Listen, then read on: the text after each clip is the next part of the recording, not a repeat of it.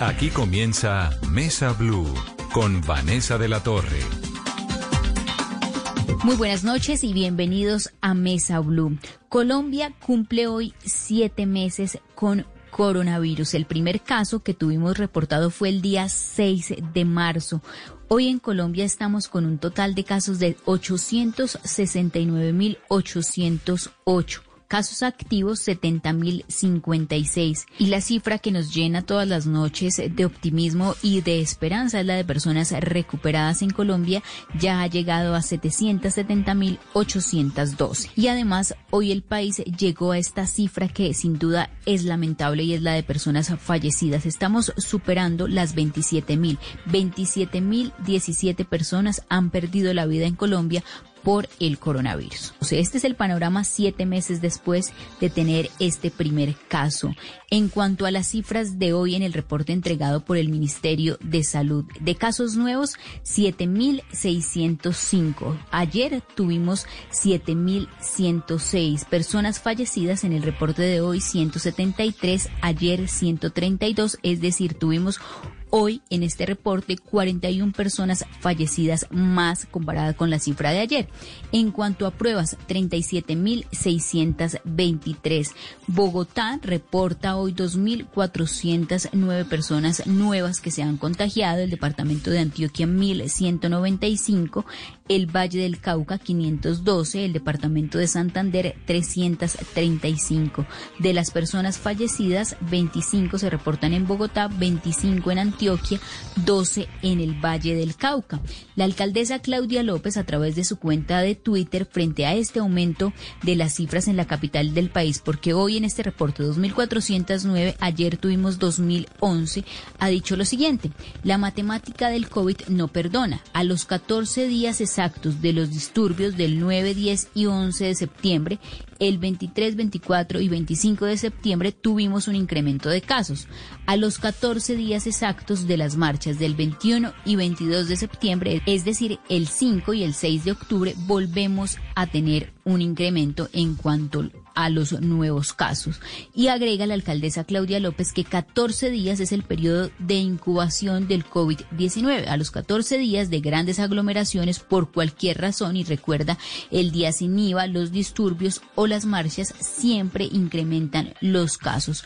No olvidemos que la pandemia está ahí y que no cuidarnos arriesga la reactivación social y económica de todos.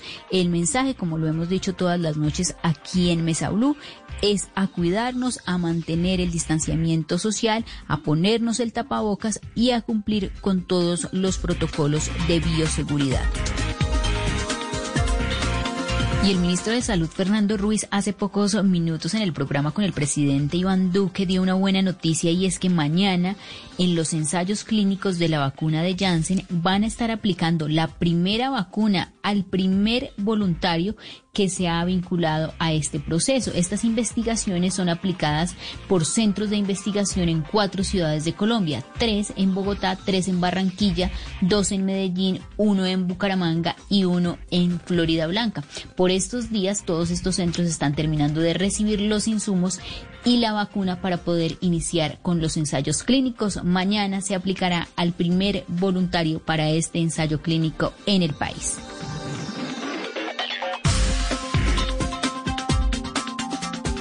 Esta noche nuestro invitado es Luis Alberto Moreno. Más temprano hablamos con él, el saliente director del Banco Interamericano de Desarrollo que estuvo al frente desde el primero de octubre de 2005 y hasta el 30 de septiembre de este año. Más temprano Vanessa de la Torre habló con él. Aquí nuestra charla. Doctor Luis Alberto, me encanta saludarlo. Bienvenido a Mesa Blue. Hola Vanessa, ¿cómo estás? ¿Cómo te ha ido? Bien, ¿a usted cómo le ha ido? ¿Cómo va la vida de desempleado? Es una maravilla. Nunca había tenido la sensación de levantarme por la mañana y no tener ninguna responsabilidad, una maravilla. ¿Y usted se levanta y qué hace? No, eh, nada, leer, hacer ejercicio. Eh, ahora estoy aquí en, eh, en la Florida, está mi hermano Roberto, entonces me veo con él y con mi mamá y mi hijo, en fin, estamos súper chéveres. Y por ejemplo, ¿qué tenía planeado diciendo, bueno, el día que se acabe esto, yo me voy a leer este libro, me voy a ver esta película? ¿Qué le faltó hacer de su vida privada que no pudo hacer durante 15 años, que esté haciendo ahora? No, pues básicamente, eh, digamos, apreciar una cantidad de cosas, porque uno vive las carreras, en cambio, en este momento, fue uno, tengo un libro que, que recomendó mucho, el, lo recomendaba mucho el presidente Obama, que se llama El arte de no hacer nada. Eh, tengo biografías, cosas así para leer. Tengo todavía un poco de correos que, que, que tengo que responder, que no he respondido pero esa, eh, por ejemplo esa sensación de que uno se levanta y tiene que mirar qué es lo que le llegó, a uno tranquilo, no le llegan muchos entonces buenísimo. Delicioso, pues también es una vida distinta, ¿no? Después de tantos años en la cabeza del Banco Interamericano de Desarrollo. No, y antes en la embajada, y bueno, siempre con mil cosas. Claro, claro. Doctor Luis Alberto, eh, ¿qué hace el BID? Hay un montón de colombianos, yo lo sé y usted también, porque yo vivo en Washington tantos años y uno sabe lo que hace el Banco Interamericano de Desarrollo y por qué es tan importante. Pero ¿qué es lo que hace para que la gente entienda por qué es importante lo que ocurre allí? A ver, el BID hace dos tipos de cosas. Lo primero es, eh, es como la principal fuente de financiamiento de los países de la región. Hace créditos a muy largo plazo y a costos muy, muy bajos para los países. No hay ningún país que pueda salir al mercado y, endeudarse a precios o a costos, por ejemplo, superiores a, lo que pueden eh, conseguir con el BID, de tal manera que es, digamos, una tasa de interés muy competitiva. Pero más importante que eso, de la mano, eh, esto es, esto es dinero inteligente en el siguiente sentido, es que viene acompañado de que cualquier proyecto que financie el BID tiene asociado a él eh, algún tipo de reforma o algún proyecto específico que tiene las mejores prácticas del mundo, producto del enorme conocimiento que genera el banco, teniendo los mejores expertos en una multiplicidad de áreas y poniendo todo ese conocimiento al servicio de los países para tener eh, de la mano con ese crédito que se tenga o, esa reforma que se esté haciendo eh, la mejor información posible para hacer la mejor política pública posible. Eso no quiere decir que siempre eh, tengan éxito, porque pues obviamente muchas veces la aplicación de esto pasa por miles de retos en los países, pero eso es principalmente lo que hace el banco. Pero el banco no tiene ningún vínculo con, digamos, respeto a instituciones democráticas como la Unión Europea, ¿o sí? ¿Tiene ningún vínculo, perdón? con, digamos, con el, compromiso de los países de mantener eh, instituciones democráticas para poder acceder a los, a los préstamos del BID. No tiene nada que ver con, el, con el, la democracia de las regiones. No, digamos que sí establece un conjunto de condiciones, pero son condiciones eh, de la, básicamente asociadas a los proyectos. Entonces, eh, si se está haciendo, vamos a decir, una, una planta de purificación de agua, establece un conjunto de, medidas y que se tienen que cumplir para desarrollar ese proyecto y si no se cumplen, vamos a decir, una licencia ambiental, eh, un proceso de compras transparente, eh, unos diseños asociados al proyecto que se tienen que cumplir. Ese tipo de cosas son las condiciones que se ponen alrededor de un proyecto. En ese sentido, Venezuela, por ejemplo, que usted ha sido siempre tan cercano a Venezuela, terminó siendo una gran frustración no haber podido uno ayudar desde el BID para la consolidación de la democracia ya o, ver desde afuera como testigo ese quiebre de la democracia tan duro que hay en Venezuela? No, sin duda. Obviamente, lo primero es que nosotros, hoy por hoy, el BID no puede prestarle a Venezuela, fundamentalmente porque Venezuela dejó de pagarle al banco hace ya casi dos años. Entonces, eh, hay una cláusula que establece que en el momento que un país deja de pagar, se corta totalmente la relación con ese país. Dicho eso, pues nos preocupamos mucho de los eh, migrantes venezolanos, de acompañar a los países receptores eh, o de destino, en este caso Colombia o Perú o, Ecuador, y sobre todo las ciudades en esos países que tienen déficits, por ejemplo, bien de vivienda, déficits asociados a faltas de aulas escolares o centros de salud o, eh, camas de hospital, lo que fuere. Eh, eso es básicamente sea, es una línea de crédito bastante concesional que permite que las ciudades hagan ese tipo de inversiones para acomodar un mayor número de migrantes venezolanos. Frustración total, creo que no solo la mía, la de todo el mundo de ver que Venezuela sigue en una situación tan precaria, que todos los días se deteriora, que cada día leemos, como vemos ahora, de las posibilidades de eh, que se puedan presentar, digamos, de hambrunas en, Venezuela por falta de suministros de alimentos, en fin. Todo eso es, es eh, muy triste. E independientemente de eso, en el banco sí hemos venido trabajando durante meses, ya más de un año, eh, en prepararnos el día que se pueda hacer algo, qué tipos de cosas tendría que hacerse y cómo, digamos, hacer la secuencia de esas intervenciones. Usted dice el día que se pueda hacer algo. ¿Por qué durante todo este tiempo no se pudo hacer nada? ¿Qué es lo que ha pasado en Venezuela para que toda una comunidad internacional y desde América Latina todos lo veamos con estupor y, nadie puede hacer nada? ¿Cuál es la visión que usted le da como ya como analista y con un poco más la calma de las vacaciones eternas, como dice, frente a Venezuela? No, a ver, yo creo que son dos, dos temas, ¿no? El, primero que le explicaba anteriormente, el punto de del banco y, las limitaciones propias del hecho de que el, de que el país dejó de pagarle al banco hace tiempo, no podemos hacer ningún tipo de proyecto. Eh, pero de otra parte, pues claramente hasta el momento, eh, todo este bloqueo internacional, toda esta, eh, digamos, presión, hasta el momento pues no ha producido el cambio que todos esperamos desde de, naturaleza política. Sé que hay enormes esfuerzos permanentemente, como recientemente se vio por parte de la Unión Europea, pero tampoco han tenido éxito, de tal manera que lo que hay que seguir es eh, manteniendo un nivel de presión para que pueda producirse el cambio político que tanto necesita Venezuela. Y usted, digamos, desde el banco que tiene interacción constante con presidentes de el Banco Interamericano es cargo casi de presidente de otra nación, ¿no? Son unas relaciones bilaterales. ¿Qué tanta relación tuvo con Venezuela? ¿Hablaba con Maduro o con Guaidó?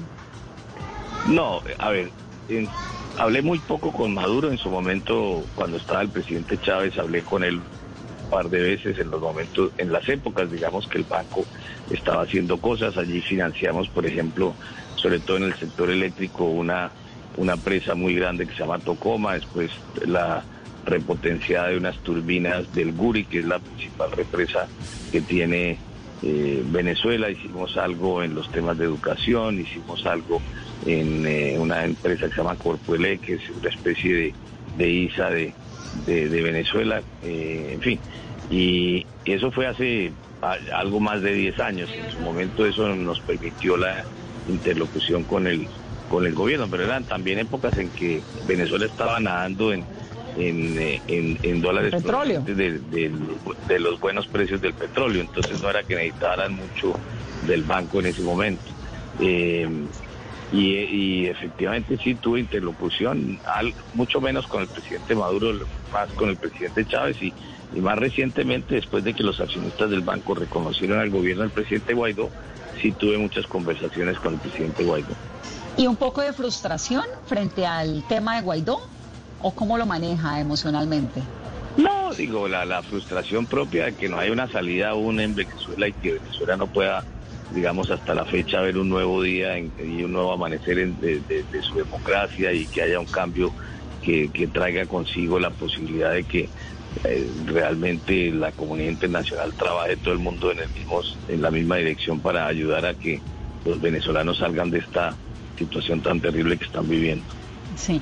¿Que ¿Usted cree que hubo cierta permisividad como consecuencia obviamente de los petrodólares que en un momento manejó Venezuela de la comunidad internacional a ese crecimiento de Chávez y luego la consolidación de Maduro? Vamos, ¿qué tan permisivo fue el continente, fue la región y qué tanta responsabilidad tiene? Bueno, pero acuérdate que son épocas distintas, ¿no? O sea, el presidente Chávez fue electo eh, hace ya casi ya más de 20 años y fue electo de, digamos, por, por voto popular. Eh, después eh, hubo una reforma constitucional que le permitió ser reelecto un par de veces, de tal manera que en ese momento estaba, digamos, dentro de las reglas y puede que hubieran gobiernos, como de hecho lo sabía, que no tenían las mejores relaciones con Chávez, pero, pero era, digamos, la decisión del soberana del pueblo venezolano. Sí, pero llegó, se quedó, se fue quedando, se fue quedando. Claro, él entra democráticamente y uno podría decir pues que sigue siendo democrático o si ve la democracia como un tema solamente de votos. Pero evidentemente la región fue muy complaciente tal vez con los petrodólares de Venezuela. ¿Qué tanta responsabilidad tienen en esa, en esa consolidación del, del, pues, de lo que ha ocurrido allá? ¿O usted cree que no, que simplemente fue eh, eh, entenderlo, digamos, en los ires y venires de la democracia? No, indiscutiblemente eh, el, presidente Chávez en su momento y, sobre todo en la época en que tenía todo ese boom petrolero usó ese dinero para hacer política exterior eh, de forma abierta y lo hizo en varios países y, eso le permitió, digamos, comprar eh, alianzas políticas, ¿no? Sí, que fueron las que finalmente pues estamos viendo cómo se cómo se, se quedó allí. ¿Está escribiendo un libro sobre América Latina? Sí, estoy empezando. ¿Cómo se llama? Tengo ahí como varias... No, no sé todavía. Tengo ahí como varias notas y espero tenerlo para el año entrante. ¿Y de qué es el libro? Cuéntame un poquito más. No, es un poco como la experiencia que yo he tenido y como una mirada hacia adelante, sobre todo porque, digamos, siempre a mí me frustra mucho que en América Latina tenemos la, la tentación de siempre discutir lo que pasó y no pensar eh, especialmente en el futuro y creo que esta época post-COVID nos obliga muchísimo a pensar en el futuro. Entonces un poco como, como plantearse todas estas realidades que tenemos y, repensar qué tenemos que hacer hacia adelante. Es, un poco en línea con eso y con muchas de las cosas que aprendí en el banco. Usted en algún momento, me acuerdo que en una entrevista me dijo que era la década de América Latina, que usted creía profundamente en que todos los bienes y todos los productos y todo lo que tiene América Latina pues la encasillaban hacia un futuro. ¿Sigue pensándolo? Bueno, justamente yo eh, escribí una columna en el Financial Times eh, hace unas semanas atrás que un poco contaba, esa es una columna que yo escribí, un planteo que hice en su momento en el año 2010, que decía que esta podía ser la década de América Latina, pero para que pudiera ser tenía que pasar una serie de cosas, el tipo de reformas que se necesitaban, poner atención a cómo hacer una mejor inversión pública, etcétera. Ponía un, conjunto de, de, digamos, de, no de condiciones, sino de, necesidades que tenía América Latina que resolver.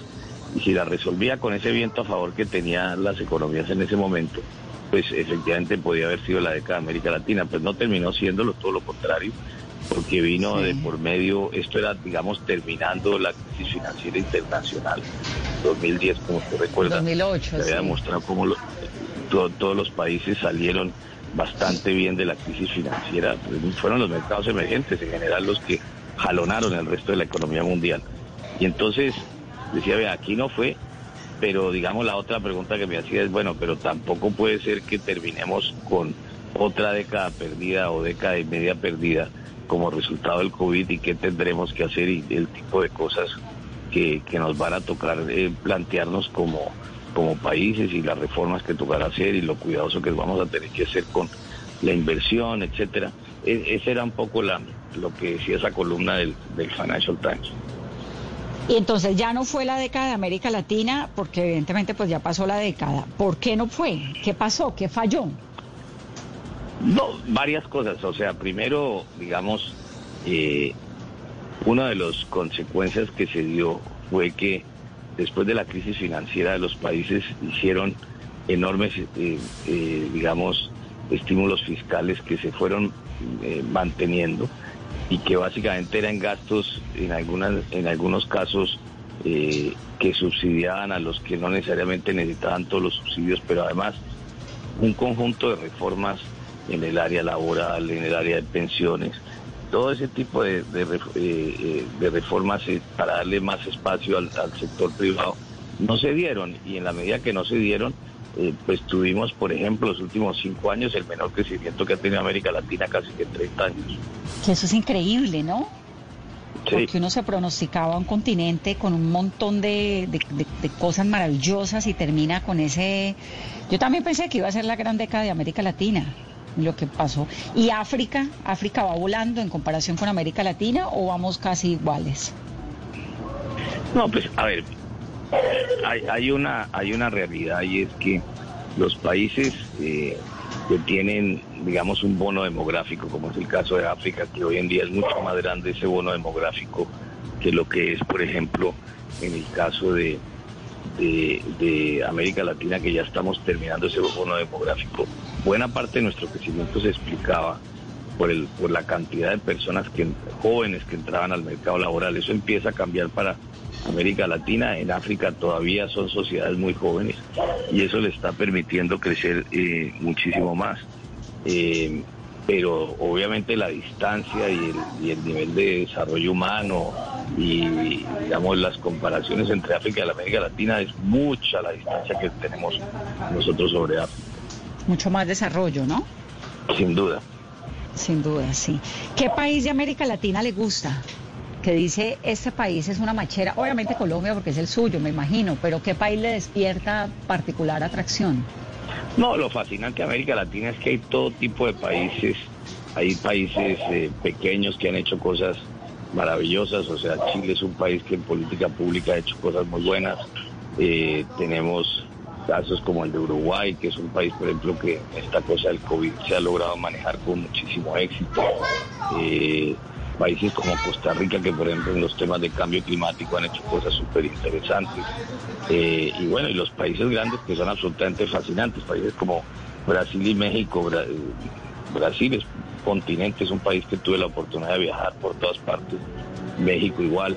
La Latina tiene, todo lo vemos, nos parece, somos todos muy parecidos, eso es cierto, pero cuando uno ya va a los países empieza a ver las diferencias, las costumbres, la riqueza cultural que tenemos eh, y, el potencial, o sea, uno siempre pues, cuando camina por todos estos países siempre mira el enorme potencial que hay eh, y, un poco queda uno como con la duda, ¿por qué será que no somos capaces de, manejar mejor ese potencial?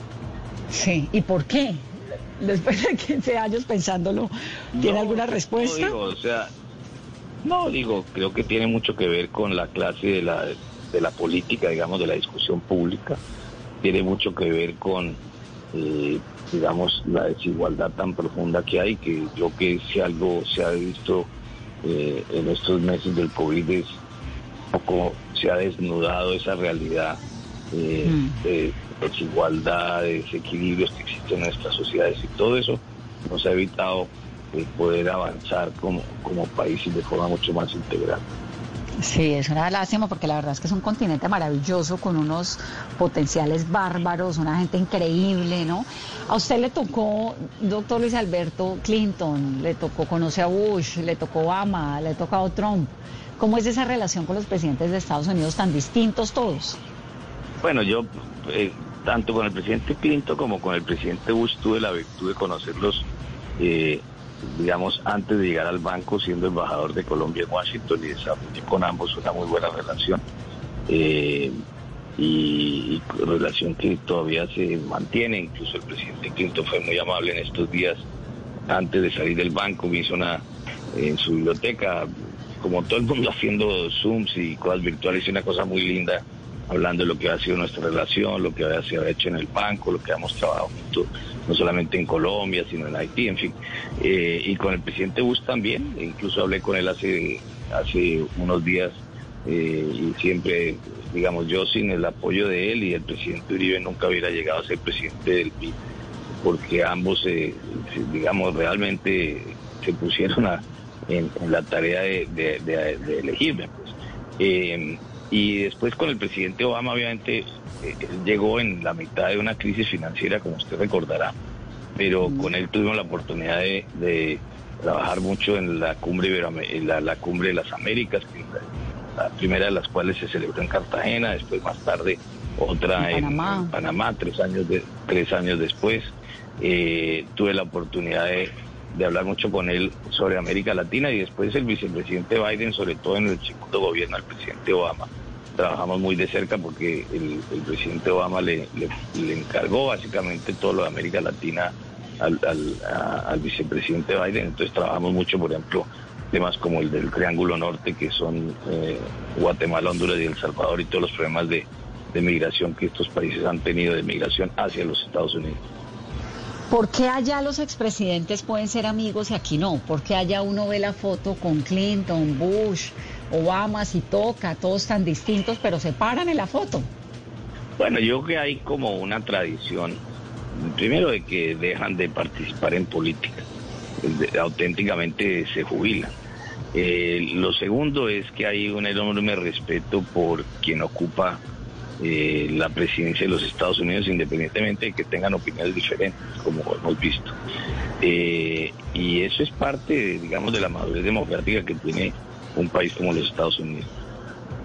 ¿Usted va a dejar de participar en política?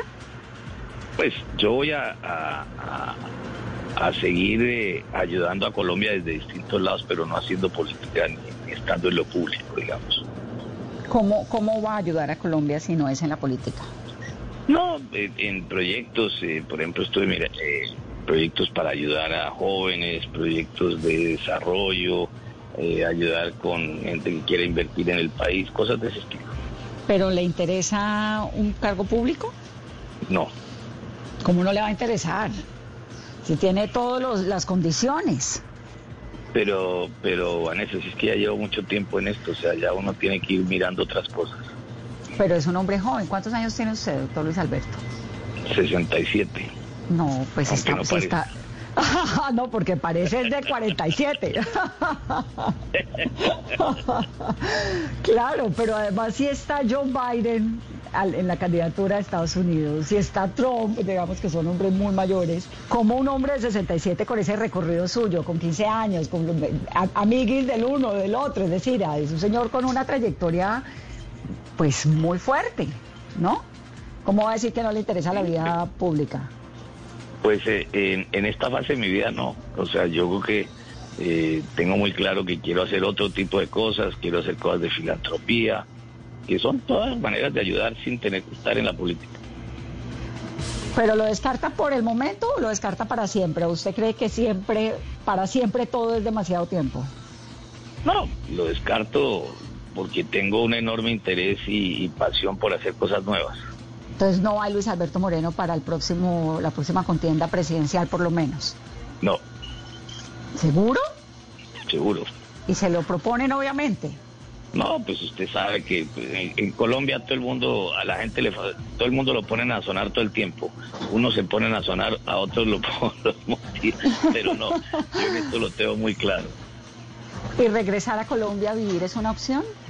Voy a estar eh, fundamentalmente en, estos meses entre, entre Estados Unidos y, Europa y, por el momento lo que me voy a tomar es un tiempo largo un poco para sortear el tipo de cosas que quiero hacer y no quiero, digamos, comprometerme con mucha cosa mientras que no, digamos, tenga la oportunidad de, de armar como un portafolio de temas que estoy armando. Entonces, eh, por el momento quiero trabajar en este libro y después voy a ir ocupándome de eso. Quiero tomármela con calma, cosa que nunca he hecho. Bueno, usted me decía entonces hace un momento que Biden, cuando fue el vicepresidente de Obama, fue el hombre encargado de América Latina, pues obviamente ahí estaba, eh, había un montón de latinos, pero Biden sí estaba allí. ¿Por qué los colombianos tienen esa sensación de que Trump es más colombiano o, le interesa más Colombia que Joe Biden? ¿Cómo entiende usted eso? Mire, la verdad yo no tengo opinión sobre eso. Los colombianos siempre tienen todo tipo de opiniones y todas respetables. Yo no, no, yo le puedo contar lo que hicimos y trabajamos en, varios frentes desde el banco y, su interés por América Latina y su conocimiento. ¿Qué hizo con Biden para Colombia, por ejemplo? Bueno, estuve mirando todo el tema que armamos un, fondo eh, que se llama Colombia Sostenible eh, es el fondo más grande que se creó para eh, recoger dineros de, algunos de los países donantes socios del BID, como es el caso de Noruega, de Suecia, de Alemania, para básicamente eh, hacer proyectos, sobre todo en, las zonas del sur de Colombia, donde son proyectos de desarrollo sostenible que tienen como propósito, además de, de generar eh, digamos, empleo en esas zonas, es también de, proyectos de conservación. Entonces, ese fue el tipo, de, eh, ese era un, proyecto muy grande y, ahí eh, obviamente participamos. y fui con él un par de veces a Colombia que me invitó que lo acompañara. Si usted pone un- si usted le pone a Joe Biden un mapa de América Latina y le dice que ubica a Colombia sin nombres, lo ubica. No, pero por supuesto, mire, cuando hicimos el Plan Colombia, usted recuerda cuando vino el presidente Clinton a, a Cartagena. Claro. Eh, en ese momento lo acompañó el, vice, el entonces senador Biden y igualmente él estuvo muy, muy metido en toda la discusión del Plan Colombia y estuvo en Colombia un par de veces, incluso antes de ir con el presidente Clinton a, a Colombia. Y si usted le pone el mismo mapa a Trump, ubica Colombia. Yo creo que hoy en, en día, sin duda, o sea, él conoce eh, eh, y todo el- siempre comenta, digamos, eh, eh, de colombianos con quienes trabajaba en, su vida pasada en compras de materiales de construcción y cosas de ese estilo, perfectamente ubica Colombia. Bueno, doctor Luis Alberto, esto de, de un estadounidense a la cabeza del Banco Interamericano de Desarrollo, yo sé que me va a decir que eso tampoco, de eso tampoco me va a hablar como del tema político gringo, pero ¿le parece, no le llama la atención un poco, no es un poco como decepcionante que después de haber estado a la cabeza de un organismo multilateral latinoamericano, usted 15 años, le entregue esa batuta a un estadounidense? ¿Eso no es como romper una tradición de una manera muy abrupta? ¿O Mira, Vanessa, sobre eso, la, la, la- la verdad es que no se puede discutir mucho sobre eso porque es una decisión de los accionistas. O sea, yo creo que los accionistas del banco decidieron eh, por esa alternativa y pues es respetable. Eh, y, sobre, y eso ya es eh, un hecho de tal manera que yo sobre eso no, no voy a comentarle más que eso. ¿Los accionistas son Brasil que pesa más que los demás o qué? No, son 48 países, de los cuales 30 de ellos eh, apoyaron a- al nuevo presidente del banco. Y en términos de, de- de, digamos, obviamente Brasil y Argentina son los accionistas de la región que tienen mayor, eh, mayores número de acciones, en torno a un 11,5% cada uno. Después sigue México, que tiene como 7%. Y países como Colombia y Chile y otros tienen el 3%. Y después va bajando según. Que la- las acciones del banco, que es muy interesante, se, se, eh, se determinaron hace ya más de 62 años, de acuerdo a los tamaños de las economías de ese entonces. Y en esa época eh, prácticamente era del mismo tamaño la economía argentina como la brasileña. Y por Claro, eso era tiene G8, el ¿no?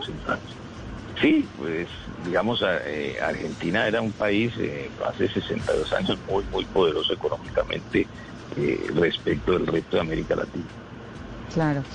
Doctor Moreno, ¿y qué tan cercano es al presidente Duque hoy en día? Porque usted trabajó con él, pues lo tuvo ahí en el banco. ¿Y ahora qué tan cercanos Sí, ¿no? son? ¿Qué tan amigos son? Bueno, yo, eh, como todos los colombianos, eh, eh, respeto mucho el fuero del presidente y, y- y he trabajado, como usted dice, con él, eh, siendo yo presidente del BID y él eh, estuvo no solamente como director alterno, sino también lo nombré en una posición que él trabajó allá en todo el área cultural y, de, y a donde desarrolló toda esta idea de la economía naranja. Sí. ¿Pero son amigos? Pues yo, eh, básicamente lo, lo respeto como presidente de todos los colombianos. O sea, no son amigos, porque de Bill Clinton evidentemente es amigo y de Biden también. Aquí yo leyéndole entre líneas. Es que usted es un señor muy diplomático, muy prudente, pero yo no. Entonces, amigos no. ¿Qué más preguntas tiene Vanessa? Libro para el año entrante, me gusta. ¿Y quién le da la mano en la investigación? ¿O, cómo, o, que, ¿O está simplemente usted con sus reflexiones y con todo eso que tiene en la cabeza, que es muchísimo? No, aquí estoy, estoy trabajando el, el libro con, con un gran periodista que se llama Brian Winter y estamos trabajándolo juntos. Bueno, pues entonces yo lo voy a esperar aquí en este programa el año entrante que tenga su libro para poder hablar con usted, para poderlo ver. A mí me da mucho gusto escucharlo, siempre es una clase grande de, de relaciones diplomáticas latinoamericanas y me alegra que esté tranquilo, que esté aprovechando el arte de no hacer nada, aunque dudo que no esté haciendo nada. Por el momento sí, Vanessa, no, no sé si dentro de dos meses, pero por el momento estoy feliz sin hacer nada. No, usted es muy hiperactivo. Yo lo veo ya en dos meses, no sé, no sé en qué lo veo, no he podido encontrarle en qué es que lo voy a ver, pero, pero estoy segura de eso. Bueno, Vanessa, muchas gracias. Un abrazo, me encanta oírlo y, y- y gracias por esta entrevista, un abrazo. Encantado, lo mismo, chao. chao. Chao, chao. Bueno, Caro, ahí tiene usted. El señor manejó durante 15 años el Banco Interamericano de Desarrollo. Un tipo de una astucia y de una inteligencia bárbaras y una capacidad de moverse de un lado al otro en la diplomacia, en el poder, evidentemente amigo del uno y del otro. Bárbaro, Luis Alberto Moreno. No, si está segura que no se vaya a meter en el servicio público. Es que no, no, no hay cómo, ¿no? Es imposible, Vanessa, porque está en el sonajero presidencial. Él dice que no y que no y lo reitera y está y súper convencido. Lo que no sabemos es qué va a pasar finalizando este año o en un año cuando ya estén los candidatos presidenciales. Ahora, sorpresivo, Vanessa, eh, que él respeta el fuero del presidente, pero que tengan una amistad en este momento, lo Ah, deja entre de dudas. mayo. Ah, no, casi No. de mayo. Nada. Es imposible de no- creer. Eso no hay nada, ahí no hay nada. ¿O sí? El respeto por el fuero del presidente, nada más. ¿Y cuál es la otra pregunta, Vanessa? es, me quedé, la gente, la gente responde más, los políticos y los diplomáticos del nivel de Luis Alberto Moreno responden mucho con lo que no responden. Hay que ver eso. Cuando no responden, están respondiendo. Con ese silencio dio la respuesta, Vanessa, que todos estábamos esperando. Es una relación fría, tal vez tenga que ver con el apoyo de Mauricio Claver a la presidencia del Banco Interamericano de Desarrollo. Eso hay que explicárselo a los oyentes. Es un cargo que el Banco Interamericano se hace para eh, la consolidación, el apoyo de las economías latinoamericanas es fundamentalmente latinoamericano. Y Colombia termina apoyando la posición de un estadounidense en la cabeza del BID, como lo hizo el gobierno Bolsonaro en Brasil, y eso tuvo que haber causado algún tipo de rompimiento allí. Pues estoy obviamente tratando de hilar ¿no? las respuestas de Luis Alberto, pero ahí hay un, un evidente rompimiento en esa relación con Duque, que además salió del BID, como él dijo. Yo lo nombré en esto, yo lo tuve en esto, era, recuerden ustedes Era que su Iván Duque, pupilo. el presidente, pues era muy cercano a él, porque salía del- salió del Banco Interamericano de Desarrollo a, a trabajar con Álvaro Uribe, cuando Álvaro Uribe era profesor en Georgetown, y quien andaba con él para arriba y para abajo era el presidente Duque, que lo acompañaba, que le ayudaba cuando eh, tenía que estar en la ONU. Es decir, eh, Duque siempre estuvo siendo muy joven, eh, y no era presidente, por supuesto, con, con, con Álvaro Uribe muy cercano en esos momentos en el BID, pero pasaba por ahí la relación con Luis Alberto. Mejor dicho, Luis Alberto le recomendó al presidente, al expresidente Álvaro Uribe, el muchacho aquel que se llamaba Iván Duque para que trabajara con él y lo asesorara en algunas investigaciones que estaba haciendo en su momento. Pero esa relación la veo, la veo fragmentada por lo que le escuchamos a Luis Alberto. Y además que en, eh, previo a la elección del nuevo presidente del BID, el presidente Duque dijo no politicemos la elección del presidente del BID y respondió a esas críticas diciendo hay mucha gente que está criticando que hay un candidato estadounidense y para mí eso es muy extraño porque en los reglamentos del BID eh, no se prohíbe que un país miembro como Estados Unidos presente un candidato, pero el que sí le dio un gran guiño, Vanessa, luego de dejar su cargo a Luis Alberto Moreno fue el expresidente Uribe. Él en Twitter escribió y calificó de excelente y de un orgullo para Colombia lo que había hecho durante 15 años Luis Alberto Moreno en el BID. Es que esa relación es cercana. La de Luis Alberto con Álvaro Uribe es cercana. La que no es tan cercana a juzgar por las declaraciones de Luis Alberto es la del presidente Iván Duque con el expresidente del Banco Interamericano de Desarrollo. Solo la más alta conciencia sobre nuestra vida cambiará la suerte de esta pandemia. Agradecemos a cada uno de nuestros clientes por ser esos aliados estratégicos que siempre han estado allí sientan la plena confianza que nuestra relación no se verá afectada por esta coyuntura. Nuestras plantas de harina de trigo, maíz y nuestra división de pasta, galletas, café y cereales continuarán operando como siempre. En todo momento estaremos dispuestos a garantizar un excelente servicio. En Organización Solarte, trabajamos pensando en usted.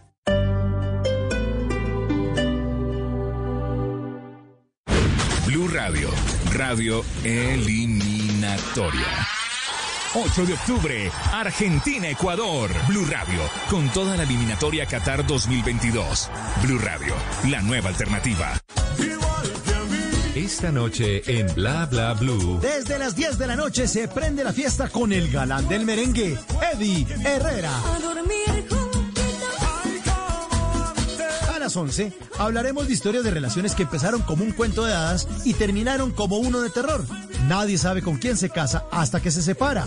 El nuevo podcast de nuestra invitada Marcela Alarcón. Y después de medianoche, ustedes tienen la palabra. Abrimos nuestra línea telefónica porque en este talk show hablamos todos y hablamos de todo. Así que antes de dormir juntitos, los esperamos en el único programa de conversaciones para gente despierta. Bla Bla Blue, porque ahora te escuchamos en la radio. Blue Radio y bluradio.com, la nueva alternativa.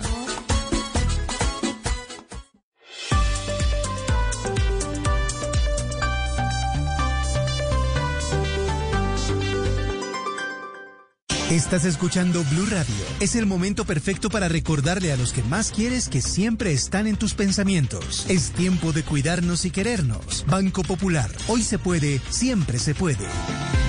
Para ti, que has dedicado tu vida a enseñarnos y a brindarnos tu conocimiento. Hoy te decimos gracias, profe. Con nuestra nueva oferta Zafiro del Banco Popular, llena de beneficios en nuestros productos Cuenta para ahorrar, CDT, Casa Ya y muchos más. Gracias, porque cada día nos enseñas que hoy se puede, siempre se puede. Banco Popular. Somos Grupo Aval. Vigilado Superintendencia Financiera de Colombia. Si yo te di todo y me diste nada, ¿por qué de la nada vuelves a aparecer? Haciendo como si nada ha pasado. Devuelves el pasado y me vuelve a doler. Lloré en silencio, nunca dije nada. Casi me ahogué. Me enamoré de lo que me soñaba y desperté. Pero yo aprendí a olvidarte. Porque aprendí que el amor nunca se comparte. Y fuiste tú el que lo buscaste en otra parte. Tú vas a extrañarme. Tú vas a extrañarme. Ahora lloras. Y fue tu culpa, tú me dejaste sola. En Mesa Blue. Hoy martes queríamos ponerle algo de música a este martes, a este comienzo de semana. Nuestra invitada, Dana Paola, que es actriz, la vimos en la exitosa serie Élite, también cantante, modelo, compositora mexicana. Llega esta noche a Mesa Blue a presentarnos uno de sus más recientes éxitos musicales. Dana Paola, buenas noches y bienvenida a Mesa Blue. Gracias por acompañarnos. Muchísimas gracias. Besos hasta Colombia. Muchas, muchas gracias por, este recibimiento de charlar con ustedes. Estoy muy contenta. Cuéntanos un poco de dónde surge la idea de crear esta canción No Bailes Sola y por qué eliges crearla junto a Sebastián Yatra. Bueno, pues a ver, todo empieza básicamente del primer approach. Yo conocí a Sebas hace dos años en la fiesta de los Latin Grammy eh, eh, para Universal Music, nuestra disquera. Entonces compartimos dos que tres palabras, literal, nos hemos visto una vez, tenemos una foto juntos. Y desde ese día, hace dos años, dijimos, deberíamos hacer algo, hay que hacer una, una canción, sí, let's do it. Pasaron dos años y hoy en día estamos acá. So, yo creo que ha sido, la verdad, un gran viaje, una súper sorpresa. Eh, trabajar con Sebastián ha sido, la verdad, algo súper satisfactorio. Es un, es un gran ser humano y además un músico súper talentoso. Tiene unas ideas increíbles. Eh, creo que compartimos esta misma locura y amor por la música, que eso es algo que a mí me caracteriza muchísimo. Y eso es un poco lo que se ha fusionado en esta canción y, y crear, obviamente, eh, pues vía videollamada esta canción ¿no? Ha sido como una locura, pero creo que todo ha fluido bastante bien. Eh, la, fusión entre ambas, eh, ambos estilos se generó y se logró súper bien. Entonces, no sé, esta canción es muy especial para nosotros, la defendimos a full, eh, tanto obviamente con nuestros coautores, coproductores, y, y desde que la escuchamos el primer día fue como, ok, this is a hit, y estamos muy orgullosos, felices, agradecidos de que ya esté out y que ya todo esto haya, haya pasado como ha pasado, ¿no? Los número uno eh, eh, a nivel global, los charts, las playlists, los fans, todo el videoclip, eh, todo. Es una, es una locura y estamos muy, muy contentos. ¿Qué tengo que hacer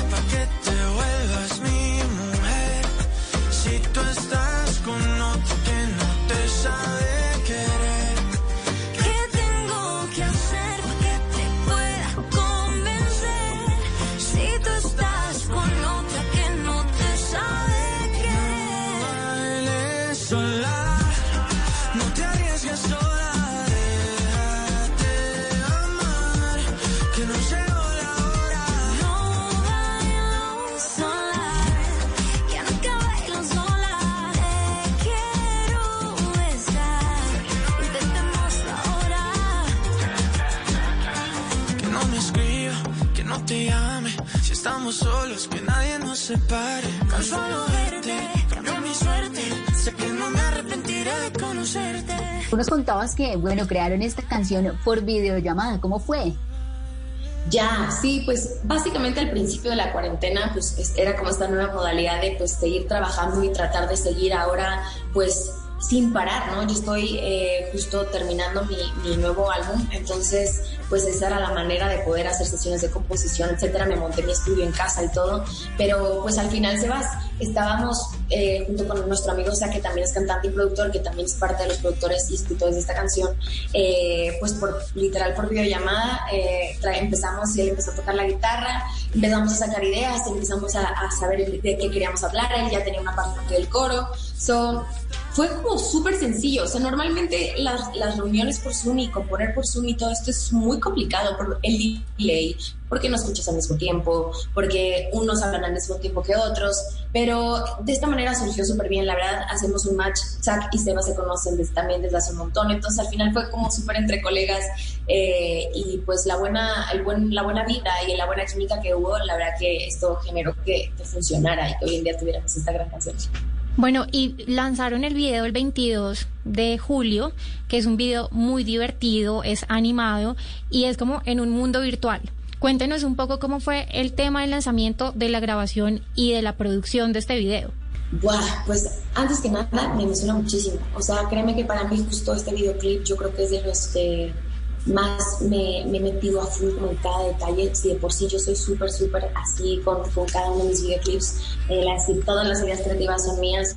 Y esta justa, ah, esta, esta canción justo no era la excepción y además soy muy fan de- del mundo futurista, de los viajes en el tiempo, también soy súper fan de los 90s, entonces era como generar esta fusión de ambos, de ambos mundos y, y crearla para el videoclip. Entonces al momento de también eh, decidir tener avatars y personajes eh, virtuales que se fueran nosotros mismos, que tuvieran un dispositivo de un videojuego, que dentro del videojuego se enamoran y entonces están ahí. Entonces es como un poco la realidad en la que vivimos hoy en día, que al final hoy en día estamos conviviendo por videollamada, por internet, por la tecnología, que es un gran plus.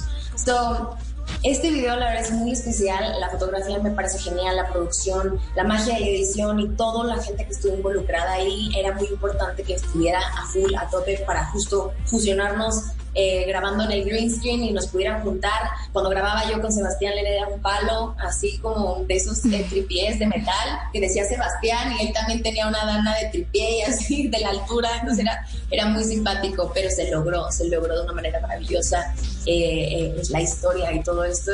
Y estoy muy feliz, orgullosa, satisfecha con el resultado y sé que está siendo una locura. y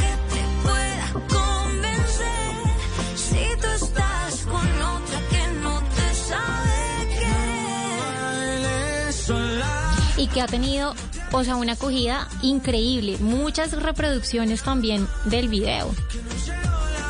Sí, al final yo creo que como digo, viene un poco de la mano todo. Desde el primer día que, lanzamos la canción eh, en YouTube fue el número uno solamente el video a nivel global. Después el teaser también fue número uno. Estábamos con los dos números, con los dos videos ahí y ahora este igual. Yo creo que para mí y para Sebas es como un gran regalo de algo que, que esperamos tanto tiempo y que moríamos porque saliera y que también el trabajo de cada una de las personas que están detrás de esto están igual de felices. Entonces, eso lo agradecemos a los fandoms, por supuesto, a nuestros fans que hacen que todo esto sea posible, que escuchan la canción, a todos ustedes por compartirla y por bailarla, porque eso, eso genera, es, es muy rica de, de bailar también. So, gracias infinitas. No, y qué gran regalo que ustedes nos han dado, que nos ha tocado bailar esta canción en casa, porque por, en esta situación difícil que no solamente vive el mundo, pero nos estamos Oye, que bailando. de por favor. Todos queremos que las abran también pronto y poder bailar. No baile sola, pero ¿quién escribió la canción? Ambos, ambos escribimos la canción, junto con obviamente nuestros co- coautores, eh, lanzando ideas todo el tiempo. Yo creo que es un poco la base de, de la canción y, y fuimos metiendo frases que rimaba, que no. eh, y pues eso, la verdad es que, como digo, fue algo súper genuino y además eh, yo traía una canción que se llamaba Sola. Entonces, pues también era como muy simpático de repente decir, bueno, pues ahora no baile sola. es como muy bonito. ¿Para qué enamorarse? Eso es cosa de ayer. Tú me lo enseñaste y hoy te toca perder.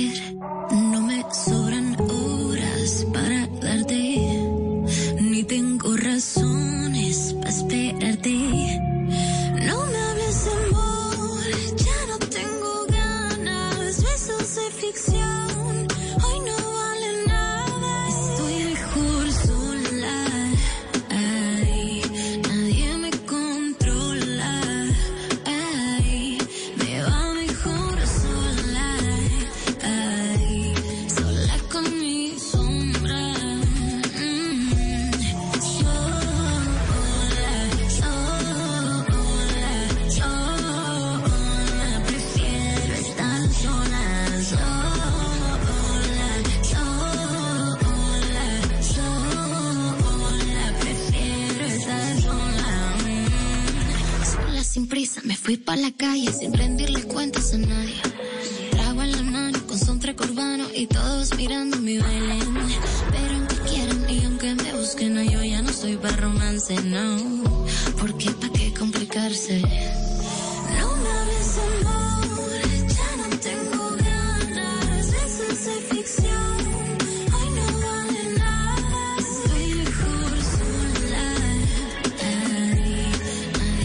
Muchos que pasamos eh, en la cuarentena es- ya nos toca bailar solas. Y uno, Dana, ¿cómo, cómo elige eh, con quién quiere hacer una colaboración? Pues es- no sé, fíjate que hoy en día la verdad yo admiro a muchos, muchos colegas del medio y yo creo que de eso se trata cada vez que tienes la posibilidad de crear música, ¿no? De fusionar, de no competir, de compartir música para el mundo porque la música no tiene género y eso es súper importante. Yo creo que hay que, hay que justo abrirnos a, compartir música, ¿no? Y estas colaboraciones que a, a los fandoms les vuela la cabeza y les encanta ver que colaboran. Para mí es genial. Así yo como admiro muchos artistas que veo que colaboran, digo, wow. Entonces, eh, esto se genera básicamente de que los dos quieran, de que se vea la posibilidad y que, y que sea algo bueno para ambos. Y que, a ver, hay muchísimos featurings que a lo mejor si no hay buen vibe entre los artistas, pues es difícil que suceda, ¿no?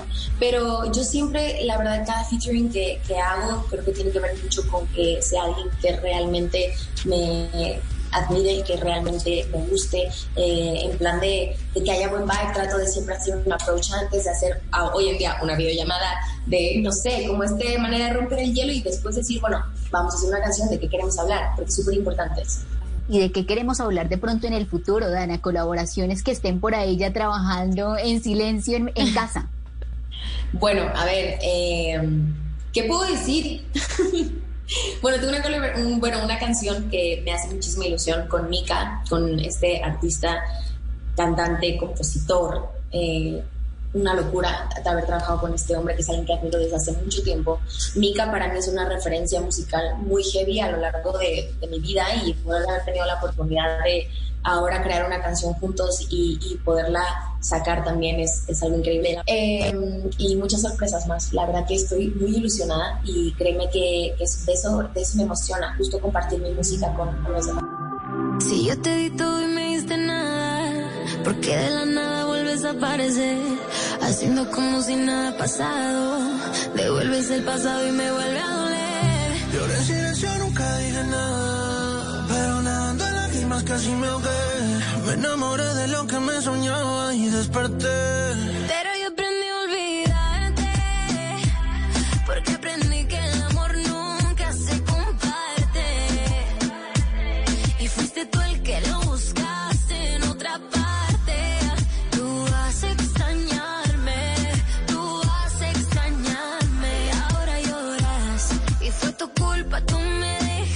Sola.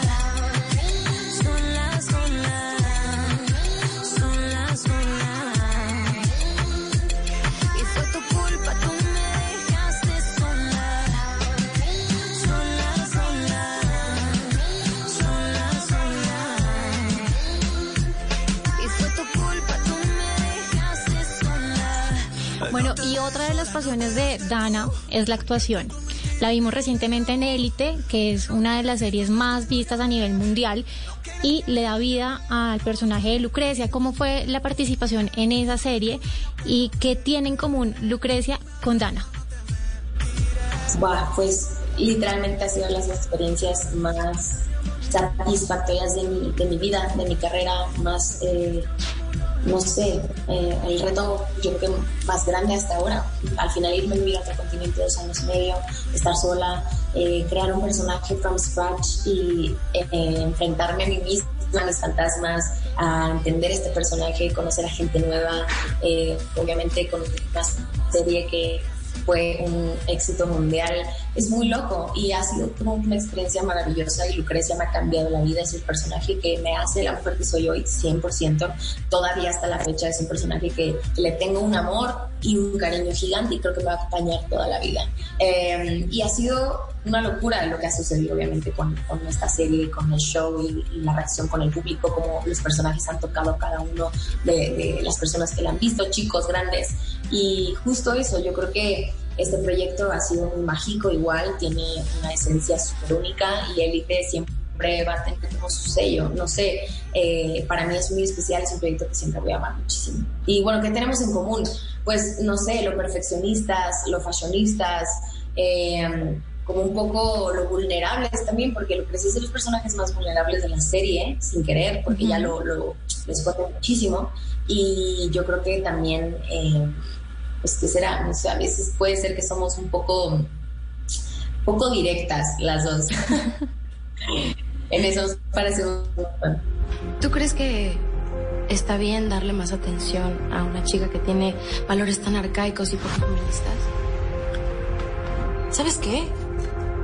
Qué lástima me da por ti que te dejes mangonear de esta manera y que te tengas tan poquito amor propio, querida. ¿Y por qué no vamos a ver a Lucrecia en la cuarta temporada? Porque eso de no... Bueno, como saben obviamente y si han visto la, la, tercera temporada, pues sucede algo muy heavy y pues la muerte de Paul obviamente genera muchísima intriga entre todos y también se cierra un ciclo para, para todos y todo el mundo protege a Lu de haber hecho lo que ha hecho. Eh, la historia por supuesto cierra ciclo, todo, todo lo que venimos arrastrando tres temporadas cerraba un ciclo, entonces era como súper importante dejarlo ahí. Nadia y Luz se van a Nueva York, que todos deseamos un spin-off, créanme que yo también, y lo hemos estado viendo que lo están poniendo en social media y todo esto es muy divertido.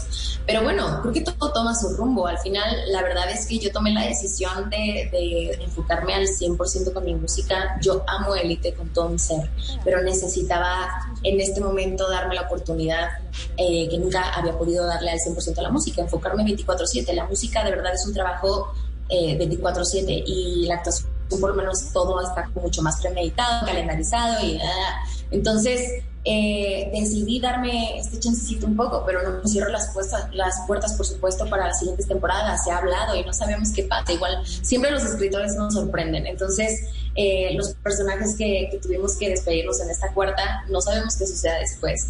So, yo por ahora estoy muy enfocada en mi música, me, me gusta mucho lo que está pasando y pues le tengo un amor gigante a Elite y pues, sé que les va a ir genial igual con la cuarta temporada, que estoy ansiosa de saber todo. sí.